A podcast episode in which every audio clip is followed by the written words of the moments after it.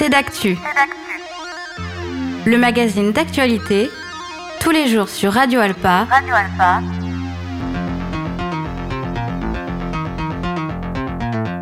Présenté par Robin Hulin.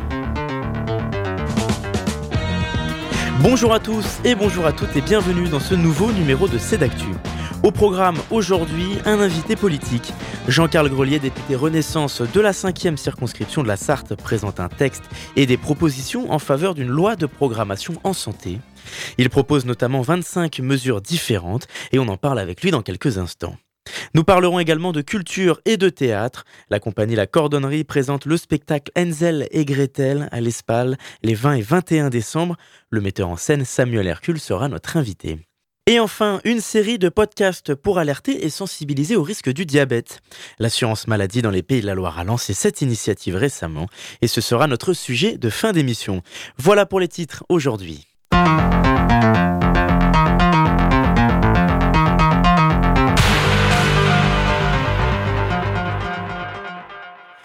Bonjour Jean-Carl Grelier. Bonjour. Merci d'être avec nous. Député du groupe Renaissance à l'Assemblée nationale pour la cinquième circonscription de la Sarthe.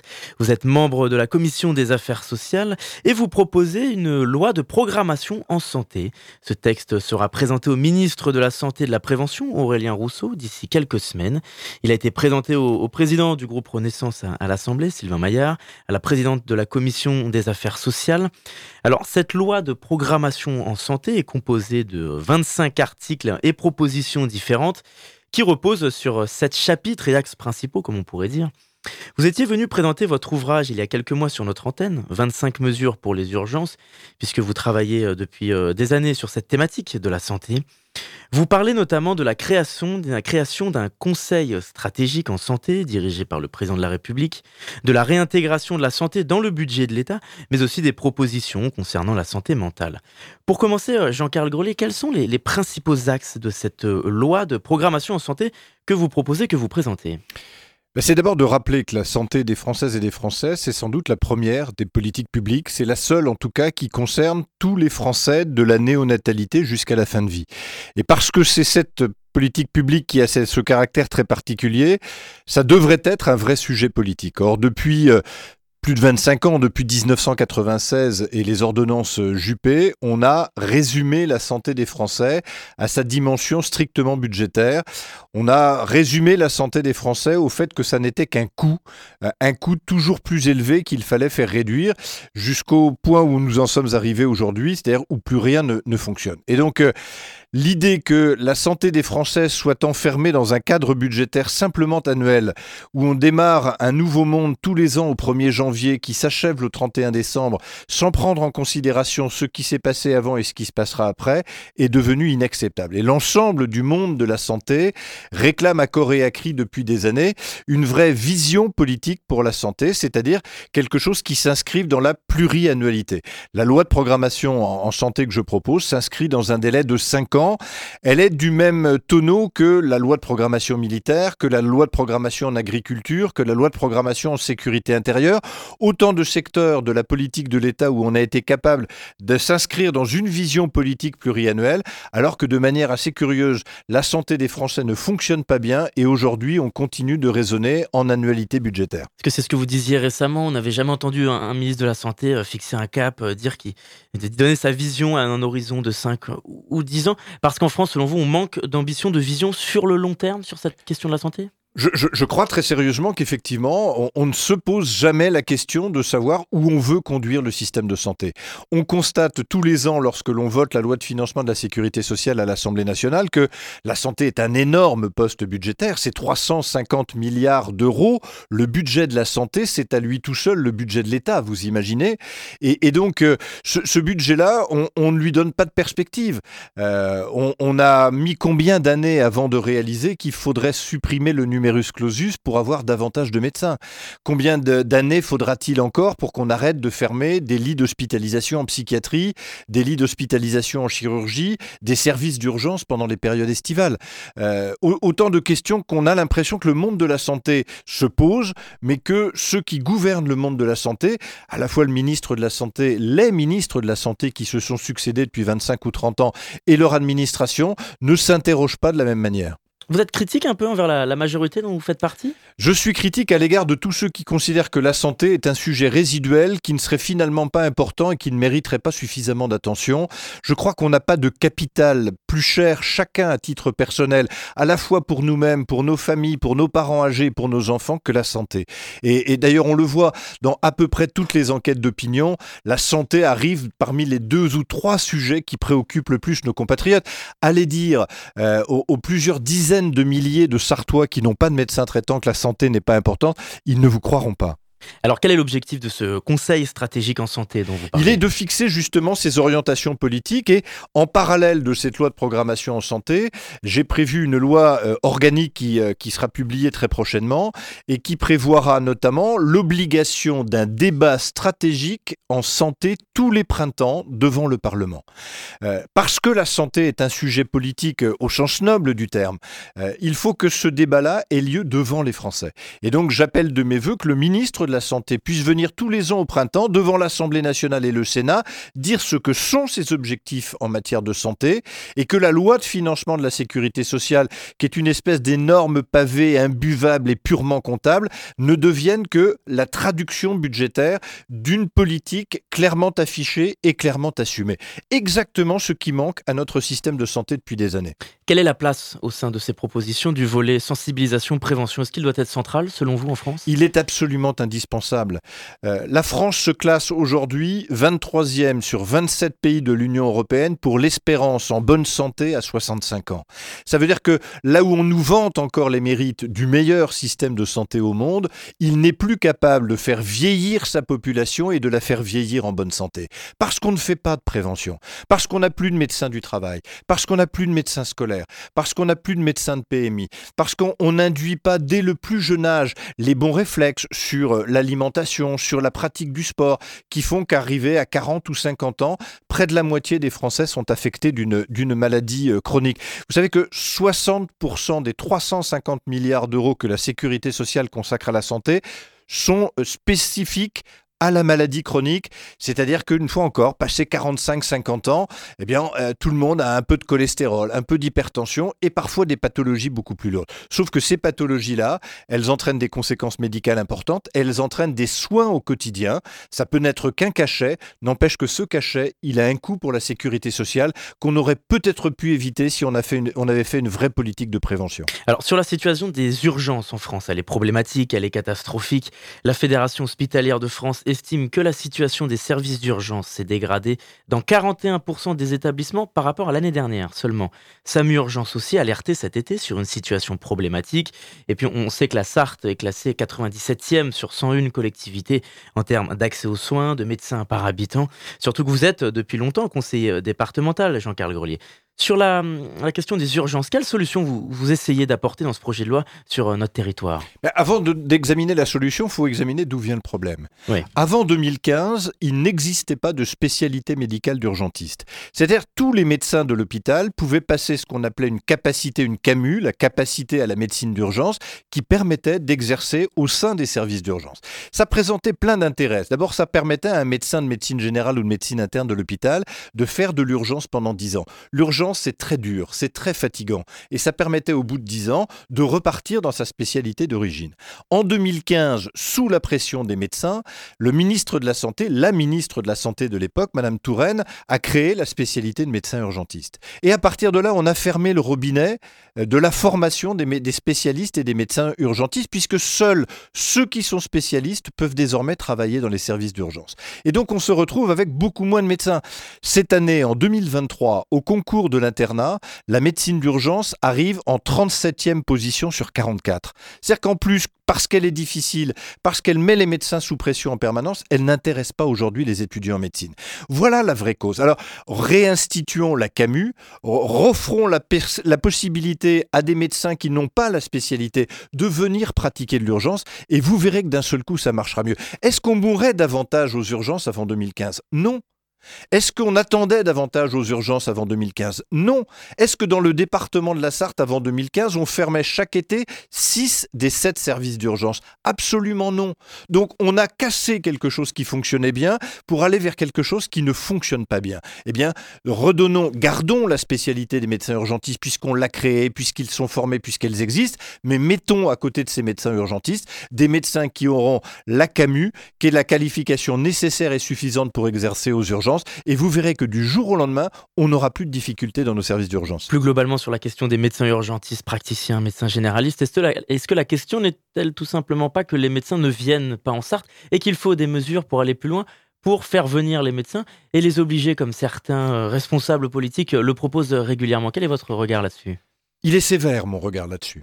Parce que c'est la bonne solution de ceux qui n'y connaissent rien à la santé. Je vous donne juste un exemple.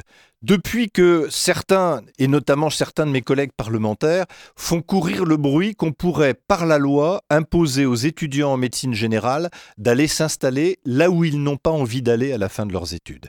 Pour la première fois depuis 5 ans en 2023, le, nombreux étudiants en médecine ont exercé leur droit de remords au moment de choisir leur spécialité et ont quitté la spécialité de médecine générale. Résultat des courses, pour la première fois depuis 5 ans, on va se retrouver en filière de médecine générale avec moins de candidats que de postes ouvert.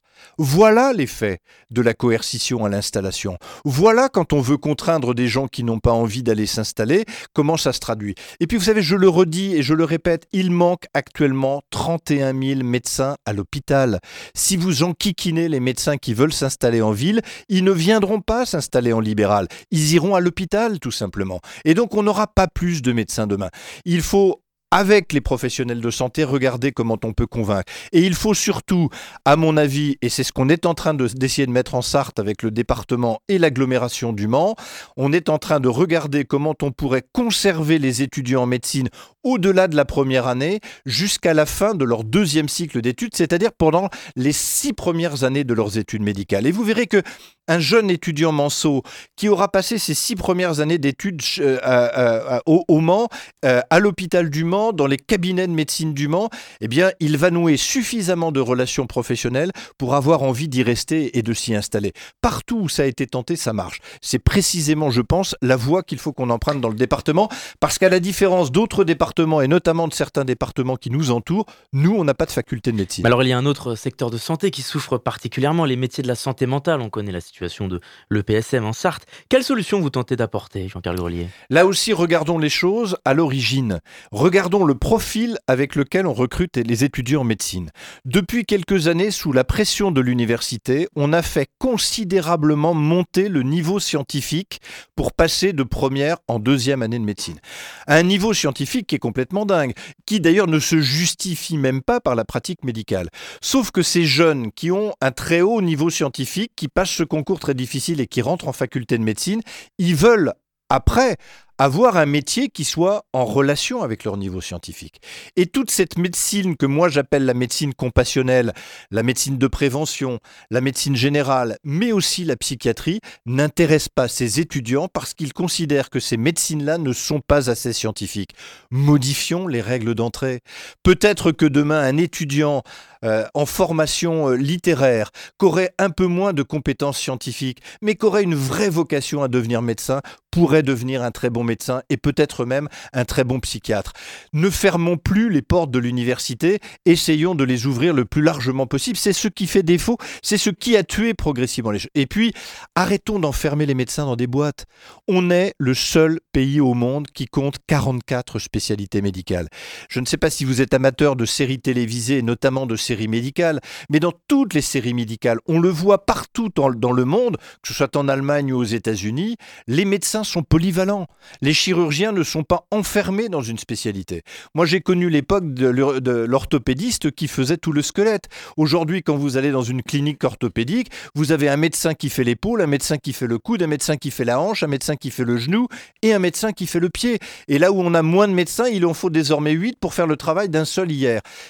Voilà, les problèmes sont relativement simples, ce sont des problèmes que on a laissé se créer tout seul et sur lesquels il faut avoir le courage de revenir aujourd'hui. Ils sont si simples que ça, les, les problèmes Ils sont simples à identifier, ils sont très compliqués à régler. parce que le système de santé, c'est une énorme machine. Et que, voyez, si demain, si d'aventure demain ma loi de programmation était euh, appliquée, euh, je, je, pense que je ne serai sans doute plus parlementaire le jour où elle commencera à produire des effets. Parce que on a suradministré notre santé. Vous savez, rien qu'au ministère de la Santé, dans les locaux du ministère de la Santé à Paris, il y a déjà 6500 fonctionnaires. Ils sont 450 à l'Agence régionale de santé des Pays de la Loire. Donc c'est un énorme paquebot qui est extrêmement difficile à manœuvrer. C'est pour ça que c'est urgent aussi qu'on prenne des mesures dès maintenant, parce qu'on sait qu'en matière de santé, quand on prend une mesure aujourd'hui, on n'en connaîtra les effets que dans 5 à 10 ans. Justement, quel est l'agenda que vous espérez que vous attendez pour ce projet de loi? J'aimerais qu'il puisse être inscrit à l'ordre du jour de au moins de la commission des affaires sociales de l'Assemblée dans le courant de l'année prochaine. Maintenant, il faut pour cela euh, l'aval du ministre de la Santé. C'est la raison pour laquelle j'irai voir le 9 janvier prochain euh, Aurélien Rousseau et j'essaierai de le convaincre de, de l'intérêt de ce texte. Vous savez, ce texte, je ne l'ai pas rédigé tout seul dans mon coin j'ai récolté 60 contributions des 60 principaux acteurs du monde de la santé, fédérations, syndicats, académies de médecine, ordres professionnels, etc. Et donc, ça n'est pas que mon travail, c'est un appel du monde de la santé à ce qu'à un moment donné, la santé des Français devienne un vrai sujet politique qui s'inscrive dans une démarche pluriannuelle. Alors, sur le ministre de la Santé, Aurélien Rousseau, justement, on va parler d'un autre sujet qui concerne la santé des Français, Jean-Carl Grelier. Le ministre euh, Aurélien Rousseau a dévoilé le 28 novembre un nouveau programme national de lutte contre le tabac pour la période 2023-2027. C'est un programme qui vient s'inscrire dans la continuité des mesures précédentes, avec le même objectif, lutter contre le tabac avec euh, pour horizon une génération zéro tabac en 2032. Les jeunes de 18 ans fument moins. En 6 ans, ils sont passés de 25 à 15% à fumer. C'est la seule catégorie d'âge qui semble concernée par cette baisse. Autre mesure, une hausse des prix du tabac jusqu'à 13 euros en 2027, avec une première étape à 12 euros dès 2025. On parle aussi d'une généralisation des espaces sans tabac à toutes les plages, parcs publics, forêts, aux abords des établissements scolaires également, et un accompagnement à la fois des fumeurs pour arrêter et des buralistes pour réduire. Interdiction des cigarettes électroniques jetables à usage unique, qu'on appelle les puffs. Quel est votre regard sur ces propositions? Sont-elles suffisantes, pas assez suffisantes? Vont-elles trop loin, selon vous? Non, je, considère qu'elles sont suffisantes. Le, nombre de, personnes qui sont aujourd'hui encore affectées d'une pathologie cancéreuse liée à, l'usage du tabac fait que, et, la mortalité euh, que, le tabac entraîne à la fois sur les pathologies cancéreuses et sur les, pathologies cardiologiques font que, évidemment, il faut aller dans cette direction. Et évidemment, j'approuve les mesures que le ministre a annoncées. Mais, mais voyez comme vont les choses. Euh, là encore, plutôt que de la coercition en permanence sur les comportements, si on avait une vraie politique de prévention et d'éducation à la santé construite dès le plus jeune âge, si dès le plus jeune âge, à l'école, mais aussi sur les terrains de sport, mais aussi quand on va voir le médecin de PMI ou le médecin euh, scolaire, il y avait la diffusion de ces messages qui vont dans le sens d'une meilleure santé par un changement des comportements, on arriverait sans doute à quelque chose de plus efficace encore. Parce que là, on, vient de mettre en place la vaccination euh, euh, contre le papillomavirus pour les garçons et pour les filles au collège. Très bien, ça va dans la bonne direction. Les mesures sur le tabac vont dans la bonne direction. Mais, on ne peut pas résumer simplement au tabac et à, quelques vaccinations une vraie politique de prévention. Une politique de prévention, vous savez, ça se conduit à l'échelle d'une génération. On plante les graines quand les enfants sont petits et on en récoltera les fruits quand ils seront adultes. Vous rejoignez les propos du Comité national contre le tabagisme, qui critiquait un peu ce, projet de loi, qui là aussi disait qu'on manque de mesures fortes et d'horizon surtout. Oui, parce que euh, si vous regardez depuis 25 ans, qu'a-t-on fait en matière de prévention? Un peu de vaccination et un peu de politique anti-tabac en augmentant le prix des paquets de cigarettes. Et finalement, Bien sûr, tout ça a de l'efficacité, c'est incontestable, mais ça ne peut pas suffire. On ne bâtit pas une politique de prévention et d'éducation à la santé simplement avec quelques vaccins et, quelques paquets de tabac en moins. Ça va bien au-delà de tout ça. Euh, je, vous évoquais tout à l'heure la pratique sportive, je vous évoquais tout à l'heure les réflexes alimentaires.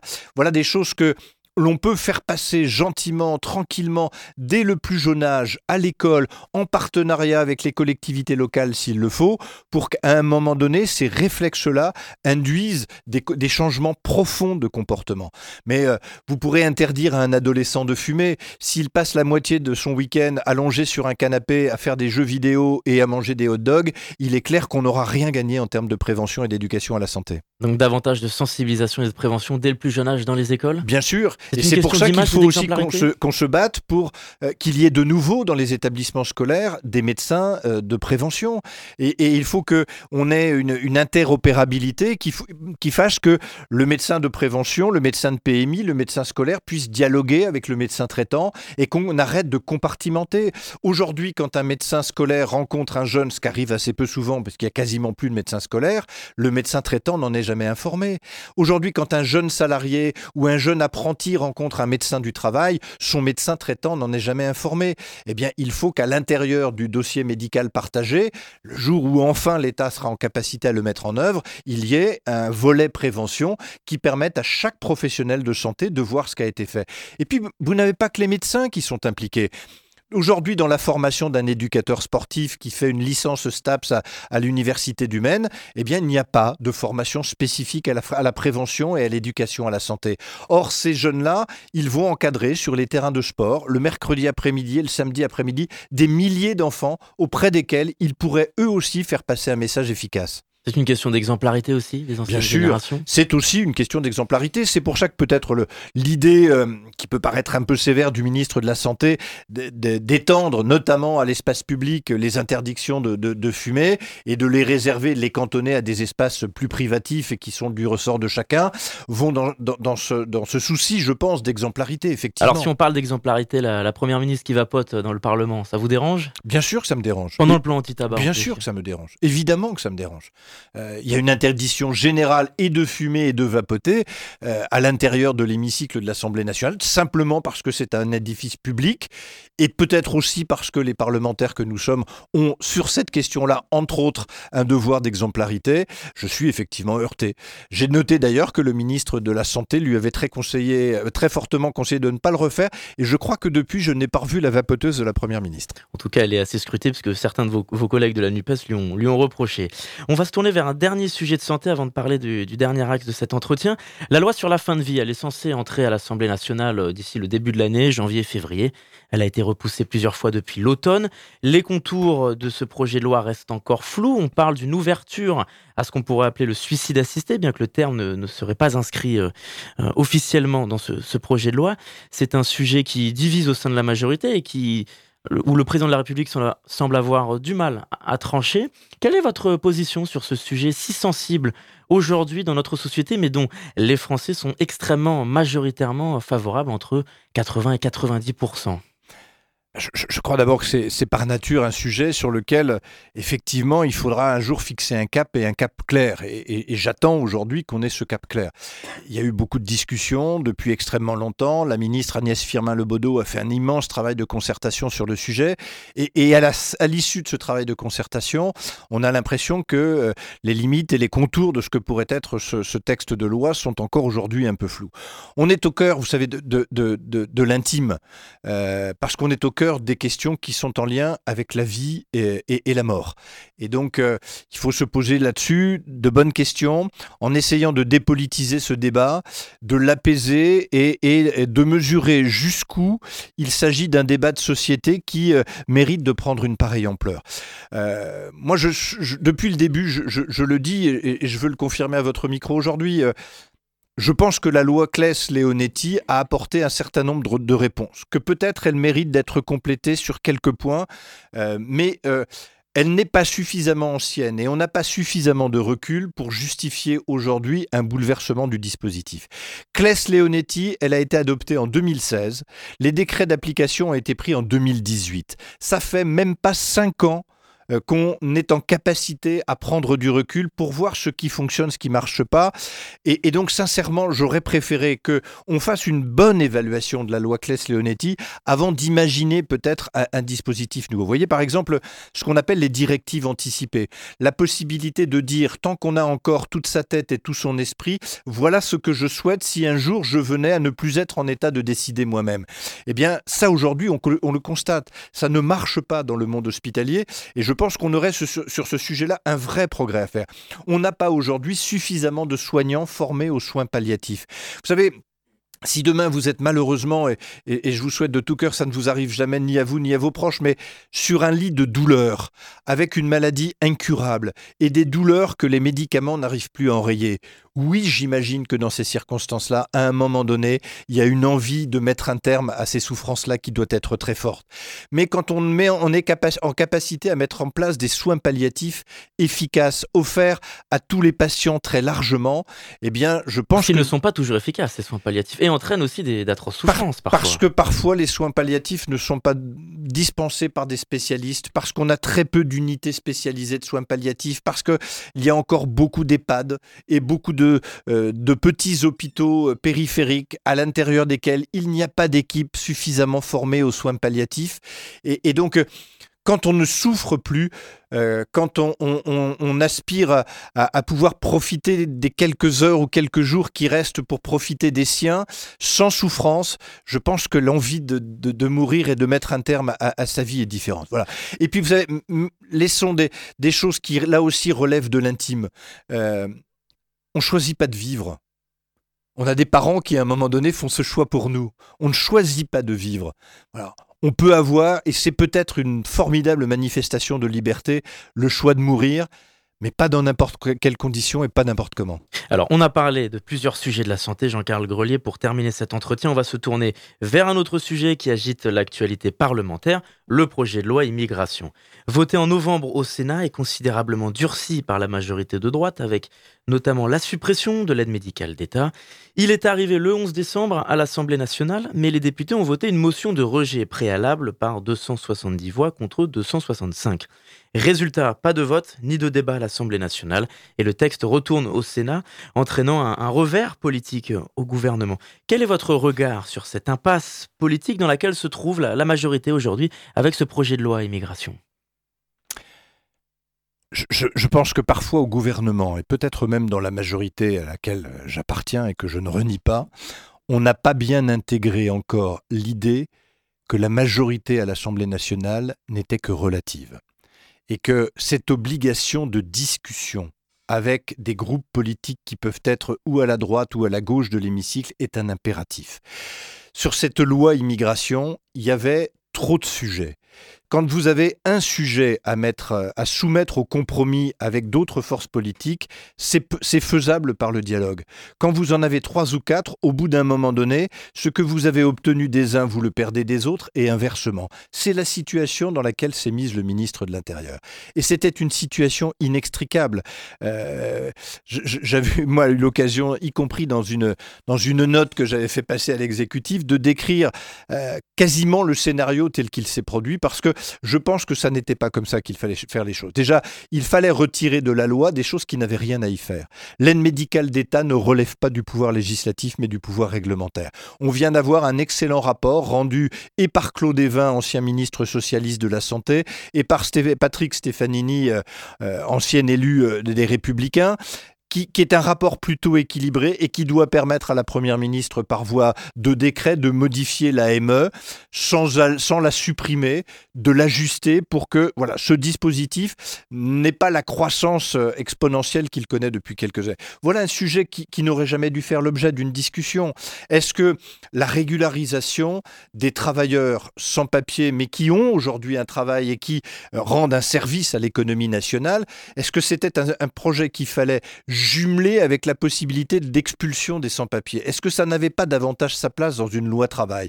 Moi, j'aurais été favorable à l'époque, et je l'avais recommandé, euh, que l'on puisse diviser ce texte en deux ou trois textes et aller chercher au fur et à mesure de ces textes des majorités, ou à la droite, ou à la gauche. On sait que selon les sujets, elles n'auraient pas été du même bord de l'hémicycle. Mais quand on est le bloc central, comme l'est la majorité, et qu'on n'est pas totalement majoritaire à soi tout seul, on est condamné à travailler avec les autres. J'ai parfois l'impression qu'on a un peu de mal à comprendre. Alors, résultat des courses, on est allé se mettre euh, et se remettre entre les mains euh, des sénateurs qui aujourd'hui sont à la manœuvre et qui vont imposer leur texte. La commission mixte paritaire se réunit lundi prochain euh, et vont se, retrouver autour de cette, commission paritaire sept sénateurs qui arrivent avec un texte voté par le Sénat et sept députés qui arrivent sans texte puisqu'il n'y a pas eu de débat sur un texte à, à l'Assemblée nationale. Donc évidemment, la donne, la donne est un peu Voilà. Et en même temps, une fois que j'ai dit tout ça et que j'ai fait ce discours de la méthode pour dire que je pensais que la méthode employée n'avait pas forcément été la bonne, je continue de penser que sur le fond, il y a un vrai sujet en matière euh, migratoire. C'est un sujet qu'il faut être capable d'aborder de manière euh, humaine, euh, mais aussi respectueuse, et là aussi en l'inscrivant dans l'avenir. sans doute qu'on ne peut pas poursuivre et qu'on ne peut pas intégrer dans de bonnes conditions à la société française un flux chaque année un peu plus important de migrants et que peut-être à un moment donné, il faut qu'on trouve là encore des moyens d'y mettre à terme. Vous savez, vous aviez un très très beau ministère qui a existé pendant très très longtemps, qui n'existe plus aujourd'hui et qui était une solution à ces problèmes migratoires, c'était le ministère de la coopération. Quand la France allait discuter avec ses anciens partenaires d'Afrique du Nord et d'Afrique euh, euh, centrale, en, les aidant à développer sur place leurs universités, leur tissu économique, de manière à ce que euh, les, les habitants de ces pays préfèrent comme tout un chacun, comme on le, ferait nous, rester chez eux plutôt que de venir euh, s'installer en France et, en Europe. Ce ministère n'existe plus, la coopération est noyée aujourd'hui dans la politique internationale de la France. Je pense qu'on gagnerait là aussi à, remettre ces actions de coopération ciblées avec chacun des États qui ont été souvent des partenaires historiques de la France euh, pour reconquérir le terrain perdu et, reconvaincre une partie de, des populations de ces pays que on est toujours mieux chez soi que chez les autres. Alors sur cette, euh, cette question de euh, ce projet de loi immigration, euh, vous, l'avenir nous le dira, Sénat, Commission paritaire, Assemblée nationale, vous le craignez un 49-3 ou non, non. vous le craignez, vous en êtes lassé 21 depuis un an et demi vous, en tant que représentant de la majorité? Non, alors d'abord, j'en suis pas lassé parce que je ne vois pas comment on peut faire autrement, réforme des retraites mise à part, sur les textes budgétaires. Un texte budgétaire, si demain l'opposition vient à voter le budget, elle signe un chèque en blanc à la majorité et elle perd tout, tout rôle d'opposant, tout rôle d'opposant, pardon. Et donc, euh, évidemment, les oppositions ne voteront jamais le budget. Donc, on est condamné sur l'ensemble des textes budgétaires, c'est-à-dire le budget de l'État et le budget de la sécurité sociale, à avoir des 49.3 à répétition. Et comme ce sont des budgets qu'on vote dépenses puis recettes, euh, on a une multiplicité de, votes. Mais si vous acceptez les, les retraites, depuis le début de la législature, nous avons voté plus d'une soixantaine de lois, dont une seule, celle des retraites sous 49.3. Ça, c'est pour remettre les choses un, peu, un, peu dans l'ordre. Et puis, euh, sur la loi immigration, le président de la République a fait savoir lui-même qu'il était opposé au 49.3. Euh, et, la position est claire. Euh, soit il y aura une commission mixte paritaire conclusive, et dans la journée de mardi, l'Assemblée nationale et le Sénat auront à délibérer sur le texte qui aura été arrêté par la CMP, et soit il sera adopté, soit il sera rejeté, mais sans 49.3. Et s'il n'y a pas de conclusion positive, de la commission mixte paritaire, le président de la République a indiqué qu'il abandonnerait le texte en l'état. Voilà. Peut-être pour y revenir, peut-être avec une méthode. Parce que le président de la République a souvent été opposé au 49-3. Il l'était en tant que ministre, il l'était en tant que président bien sûr, mais je, pense que, je pense que personne n'avait imaginé que là où pendant des années les politiques ont refusé aux Français euh, la représentation proportionnelle à la législative, finalement les Français l'ont imposé avec cette majorité relative. Ça change la donne. Ça change la donne. On ne peut pas imaginer, imaginer une seconde, juste une seconde, qu'on n'utilise pas le 49.3 sur la loi de financement de la sécurité sociale et qu'elle ne soit ou pas votée ou rejetée par l'Assemblée nationale. Ça veut dire qu'au 1er janvier, on ne paie plus les retraites, on rembourse plus la maladie, on ne paie plus le handicap, on ne paie plus les allocations familiales. Ben, qui prendrait ce risque-là? Donc vous voyez qu'à un moment donné, le gouvernement n'a pas le choix il est obligé d'en passer par le 49.3. Et, d'ailleurs, on l'a vu cette année, c'est devenu presque un peu banal ce 49.3 sur le budget. Le 49.3 reste important quand il est utilisé sur d'autres textes budgétaires où là, c'est souvent le résultat, et ça a été le cas de la retraite aussi, où parce que les méthodes employées ont peut-être pas été exactement les bonnes, on se retrouve dans une situation de blocage dont on ne peut sortir que par le 49.3. Merci Jean-Carl Grelet d'avoir répondu à notre invitation. Merci à vous. Député de la 5e circonscription de la Sarthe et membre de la commission des affaires sociales, vous présentez notamment une proposition de loi de programmation en santé. Merci encore.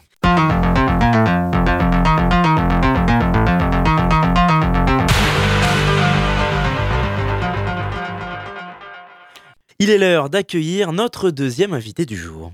Bonjour Samuel Hercule. Bonjour. Vous êtes euh, comédien et metteur en scène et les 20 et 21 décembre avec la compagnie La Cordonnerie, vous présentez le spectacle Hansel et Gretel au Quinconce. C'est avec euh, Mathilde Werjegans notamment. Alors célèbre histoire d'après le conte des frères Grimm. Cette histoire, beaucoup la connaissent, celle de deux enfants qui nous fait euh, parfois penser aux petits poussés. Mais cette fois-ci, Samuel Hercule, vous avez décidé d'adapter différemment ce spectacle. Hansel et Gretel ne sont pas des enfants mais des personnes âgées. Nous sommes en pleine crise économique et Hansel et Gretel sont des magiciens à la retraite qui habitent chez leur fils. En proie à la misère, ils arrivent à peine à se nourrir. Et un jour, leur fils Jacob fait la rencontre d'une certaine Barbara. Samuel Hercule, vous avez voulu dresser un portrait de la société euh, pendant la crise financière des années 70 notamment, avec euh, ce couple de personnes âgées un peu au milieu du, du tableau. Déjà, quelle est l'intention de cette création? Bah, en fait, euh, on, travaillait euh, sur l'histoire d'Ansel et Gretel et on a eu soudain l'idée d'inverser les, rapports, c'est-à-dire de mm, aujourd'hui, il est fort rare qu'on abandonne des enfants dans la forêt, en tout cas dans nos sociétés. Euh, par contre, on ne sache plus trop quoi faire de ses parents, grands-parents très âgés. Euh, ça, c'est un vrai sujet de société. Et en fait, on s'est rendu compte qu'en inversant simplement cette chose très simple dans le conte, c'est-à-dire c'est plus les enfants mais c'est les parents, euh, et en gardant la trame narrative des frères Grimm, eh ben, on obtenait quelque chose de, très moderne et qui, était d'autant plus cruel. Et ça nous a beaucoup intéressé. C'est pour ça qu'on est parti euh, sur cette idée-là.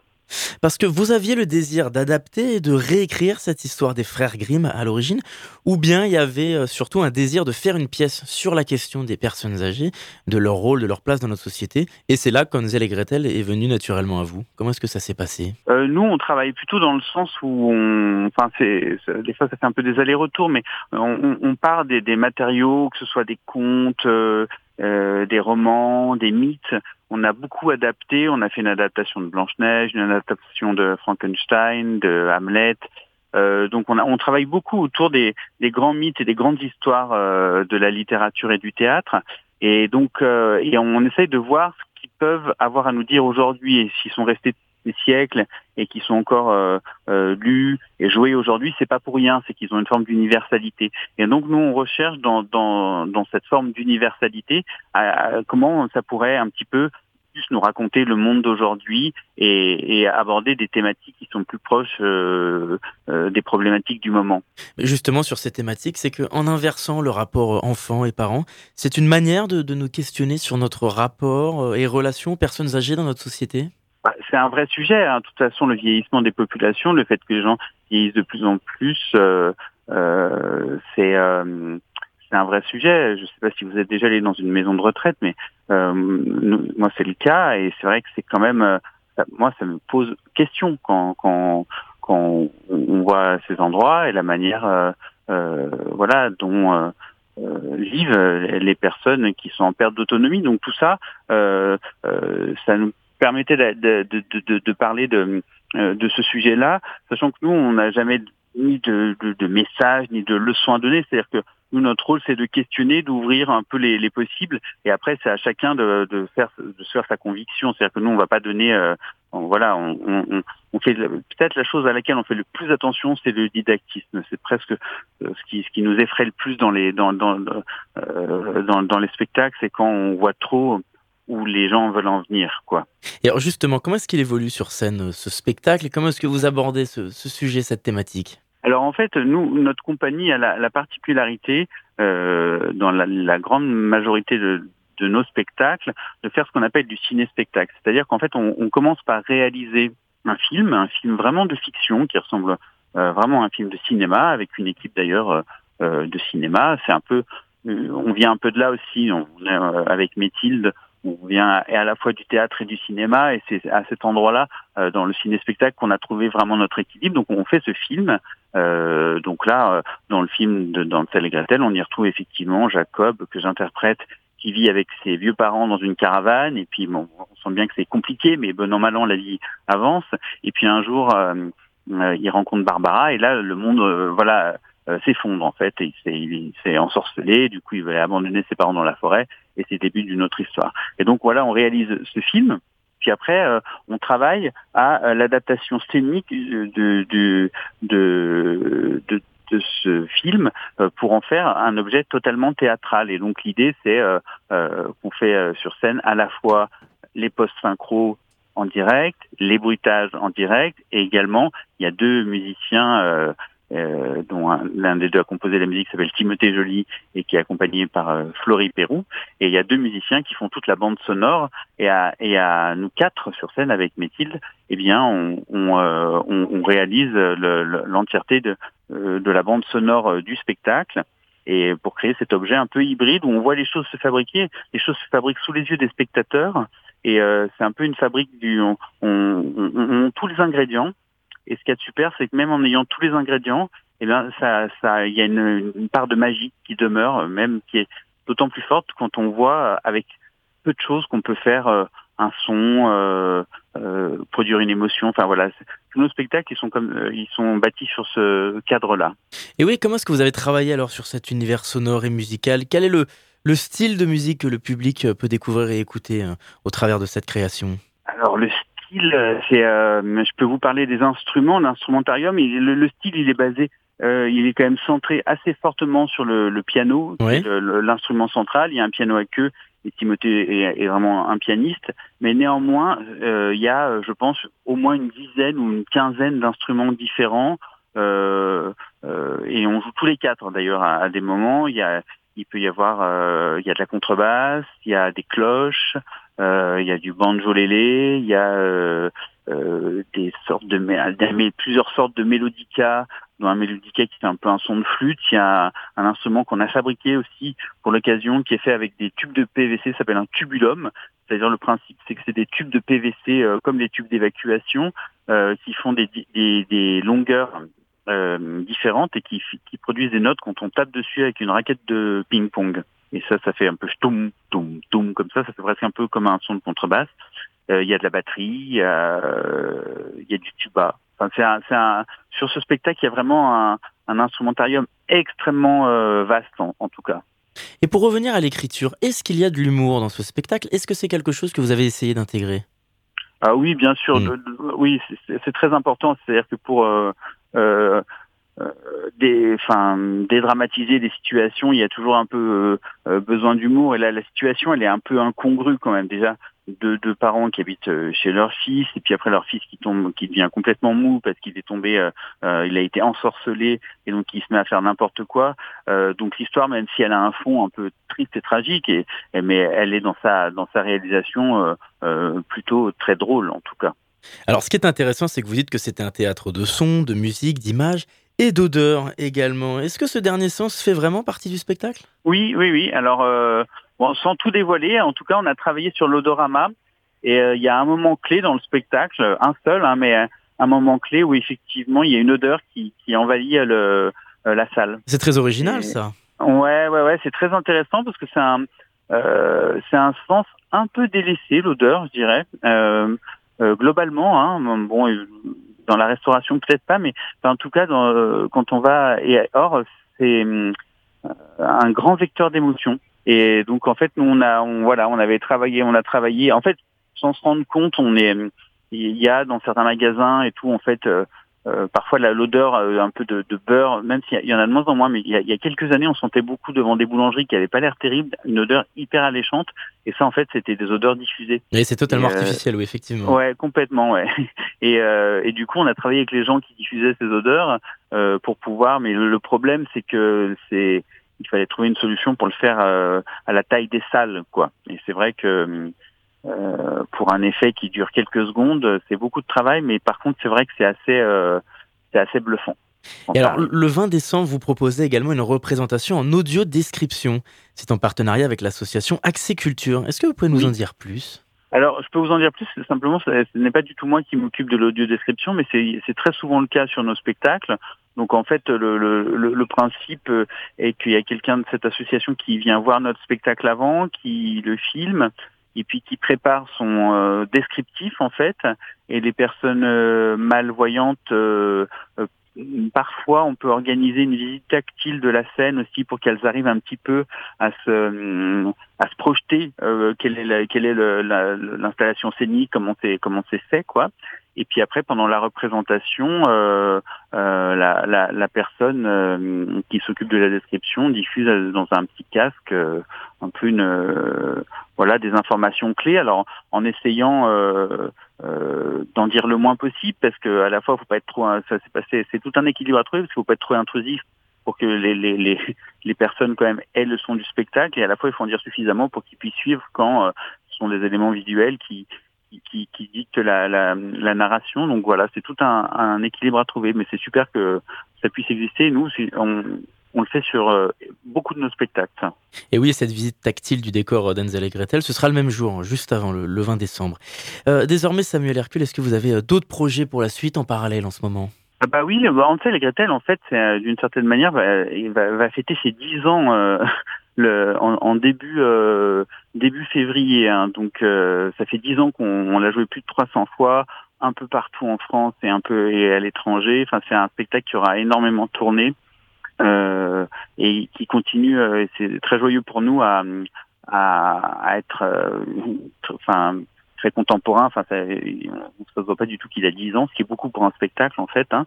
Et puis donc depuis 10 ans, on a fait de nombreux autres spectacles. on est une compagnie qui a un répertoire, donc en fait on on, on tant, que faire se peut, on, on, garde nos spectacles euh, euh, au répertoire. Donc par exemple cette saison, euh, nous on aura joué cinq spectacles différents, voire six, peut-être six spectacles différents. Donc là, on vient de créer un spectacle avec la promotion sortante de l'ENSAT, qui est l'école nationale de théâtre à Lyon. Et là, dans quelques jours, après-demain exactement, on, jouera ce spectacle qui s'appelle 4,7% de liberté au ZEF à Marseille. Et ce spectacle, après, sera en tournée euh, un peu euh, partout. Euh, et puis on, reprendra aussi plusieurs de nos, de nos spectacles, dont un spectacle qu'on a joué il y a deux saisons au Mans, qui s'appelle Ne pas finir comme Roméo et Juliette.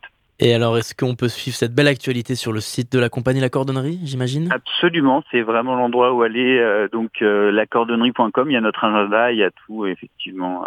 Eh bien, merci Samuel Hercule d'avoir répondu à notre invitation. Avec grand plaisir, merci à vous et à, bientôt. Donc pour découvrir et prendre vos places pour le spectacle Enzel et Gretel, rendez-vous sur le site des Quinconces l'Espal notamment. Et sinon, rendez-vous les 20 et 21 décembre à l'Espal, ce sera d'abord à 15h et le lendemain à 20h. Merci encore.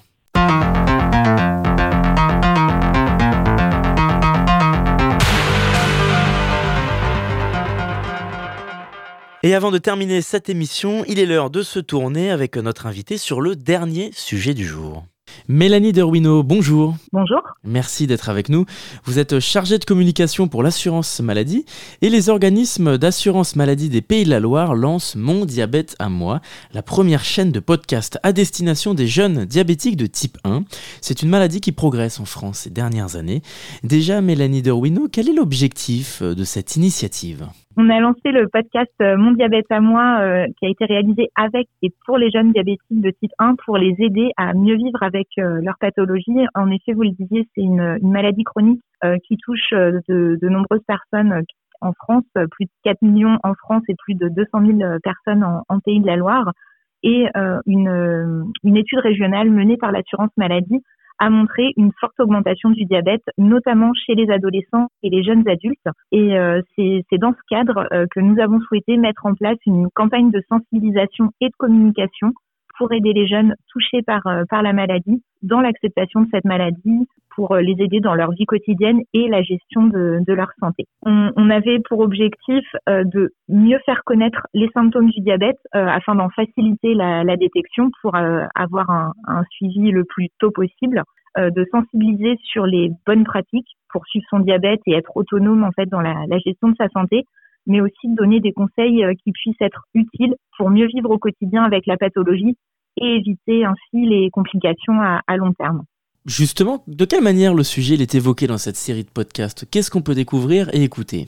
Alors, dans le podcast Mon diabète à moi, on va retrouver les témoignages de quatre jeunes diabétiques de type 1 qui sont âgés de 18 à 31 ans et qui livrent euh, leur expérience personnelle sur la découverte de leur pathologie. Et, euh, et ce sont des, des, témoignages qui s'avèrent euh, finalement extrêmement sincères, positifs. Et nous, de notre côté, on espère qu'ils pourront être utiles pour euh, les jeunes qui vivent avec un diabète qu'il s'agisse d'un diabète de type 1 ou de type 2, ou finalement euh, quiconque qui, souhaiterait s'informer sur le sujet.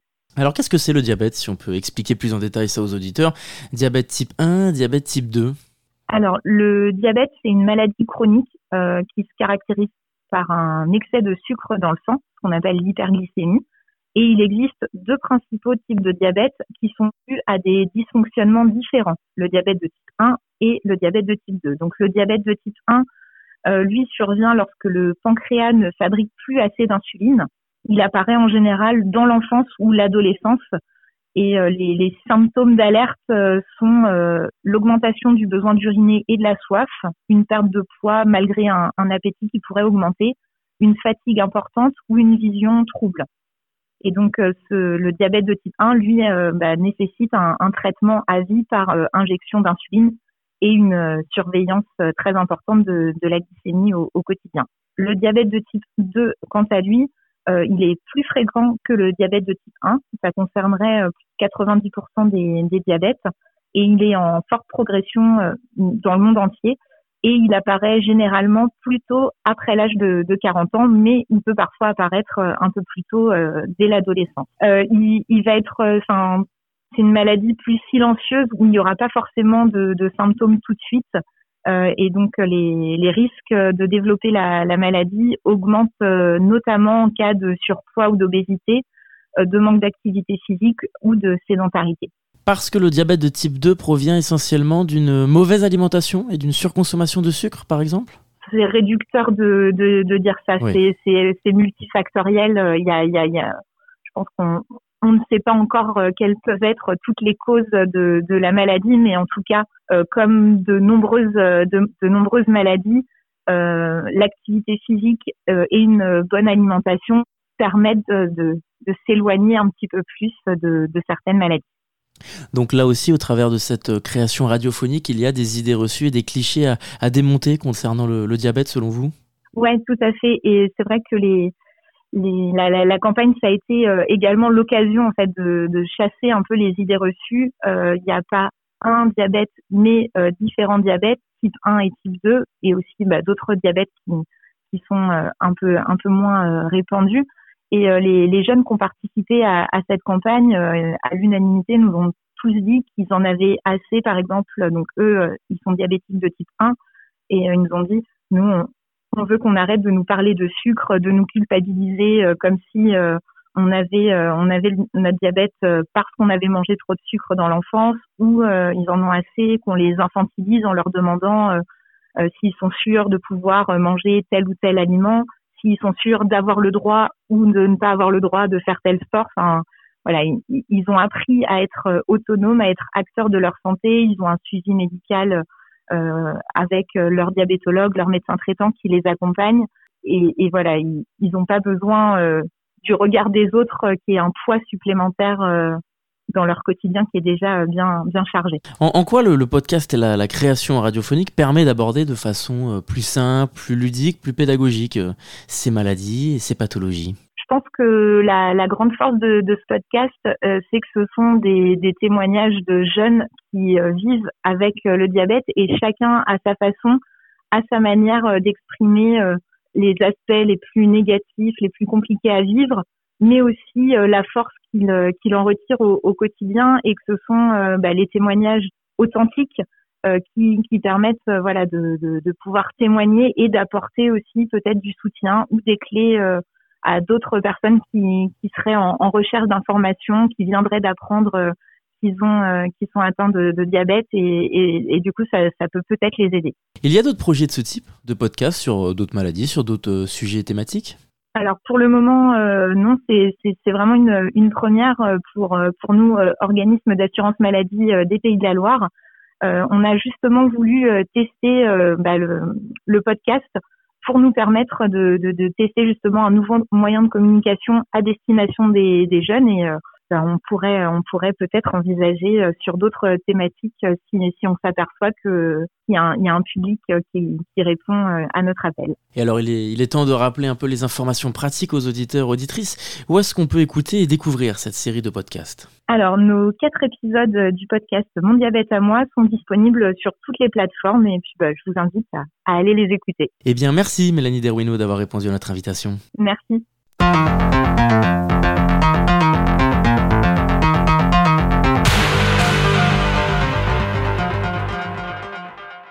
C'est la fin de cette émission. Merci de nous avoir écoutés. C'est une émission que vous pouvez retrouver en podcast sur radioalpa.com et sur toutes les plateformes d'écoute. Dans quelques instants, c'est l'amphi avec Charlie Pless. Et en attendant, je vous dis à très vite sur notre antenne.